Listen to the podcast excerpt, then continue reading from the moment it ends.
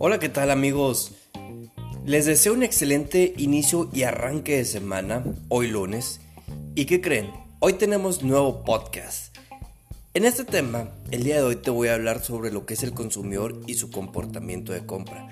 ¿Por qué es importante conocer esto? De ahí quiero pasar con esta pregunta o empezar con esta pregunta.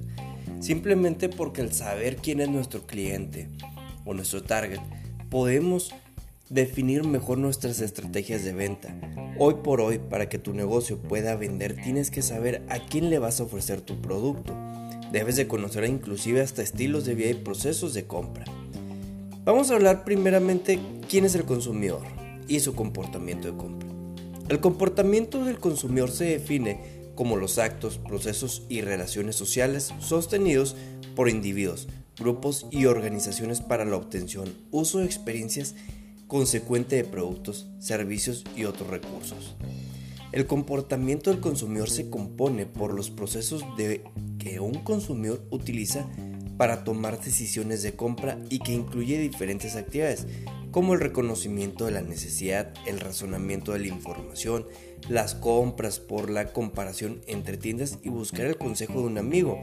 Que ojo, no solamente hoy por hoy, sobre todo para los que realizan venta a través de e-commerce, ocupamos nada más de un amigo.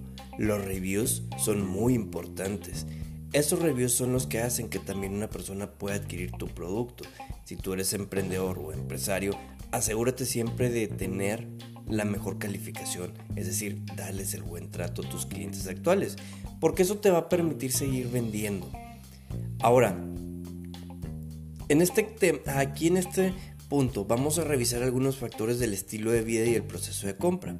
Por ejemplo, los factores internos y externos del proceso de la decisión de compra. Si hablamos de lo que es la información, son las fuentes comerciales y sociales.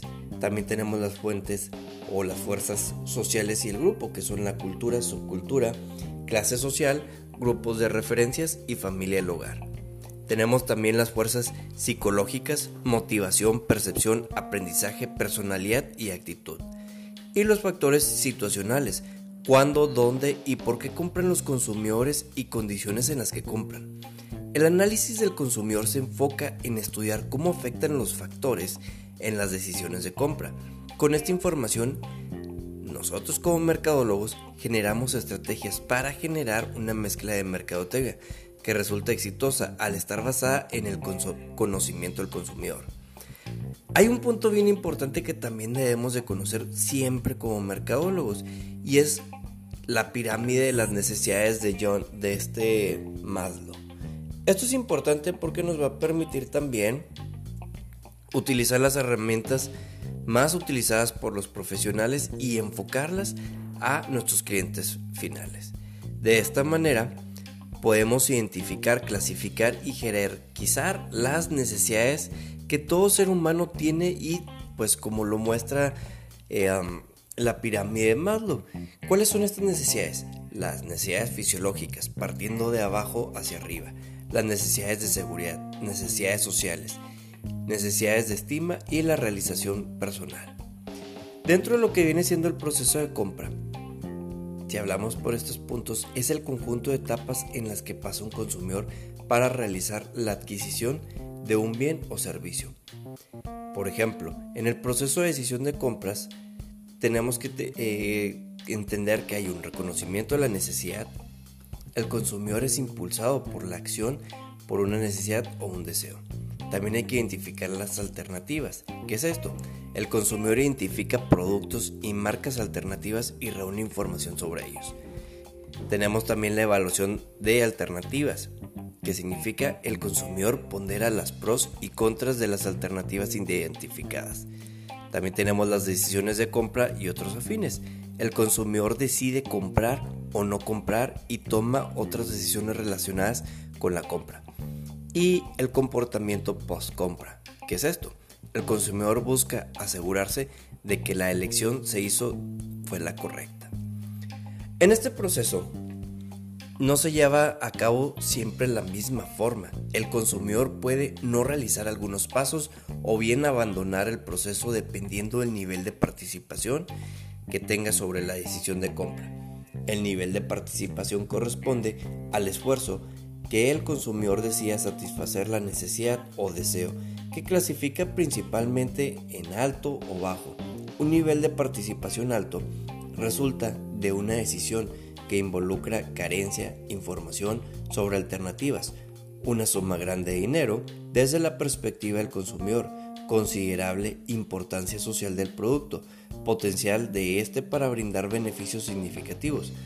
Por ejemplo, un nivel de participación bajo generalmente se observa en las decisiones de compra de productos, que con precio bajo de sustitutos aceptables de supermercados, entre otras. Algunos conceptos relacionados con un nivel de participación bajo en la decisión de compras son los siguientes. Por ejemplo, la lealtad y la compra de impulso. Que la lealtad pues se da cuando el consumidor está muy satisfecho con una marca específico, por lo que no evalúa otras alternativas y se va directo a la compra cuando éste surge de la necesidad o deseo. Y tenemos las compras de impulsos. ¿Cuántas veces, por ejemplo, hemos estado en un Oxxo o en un Super 7 y al momento de pagar se nos antoja un dulcito y lo compramos? Esa es una especie de compra de impulso.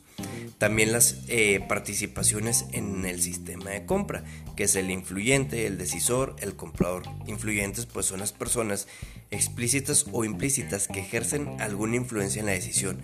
Decisor quien determina en algún término parte de las decisiones de compra en la totalidad. Y el comprador, persona que realiza la compra o adquisición de un bien. Usuario, persona o personas que consumen el producto o servicio. Y el evaluador es quien da una opinión del valor respecto a esta decisión de compra. También ya para último e ir cerrando, es importante saber que la mayoría de los casos del comprador y el usuario se desempeñan por la misma persona, pero no siempre es así. En el caso, por ejemplo, de los pañales, el comprador es la madre o el padre, es decir, un adulto. Sin embargo, el usuario pues es el bebé. Lo mismo sucede con los alimentos para mascotas. Y bien amigos, espero que este podcast les haya gustado. De igual manera, sígueme en Spotify. Disfruta más de este contenido a través de esta maravillosa ciencia que es la mercadotecnia. Soy tu amigo Adrián Rodríguez. Buenas tardes.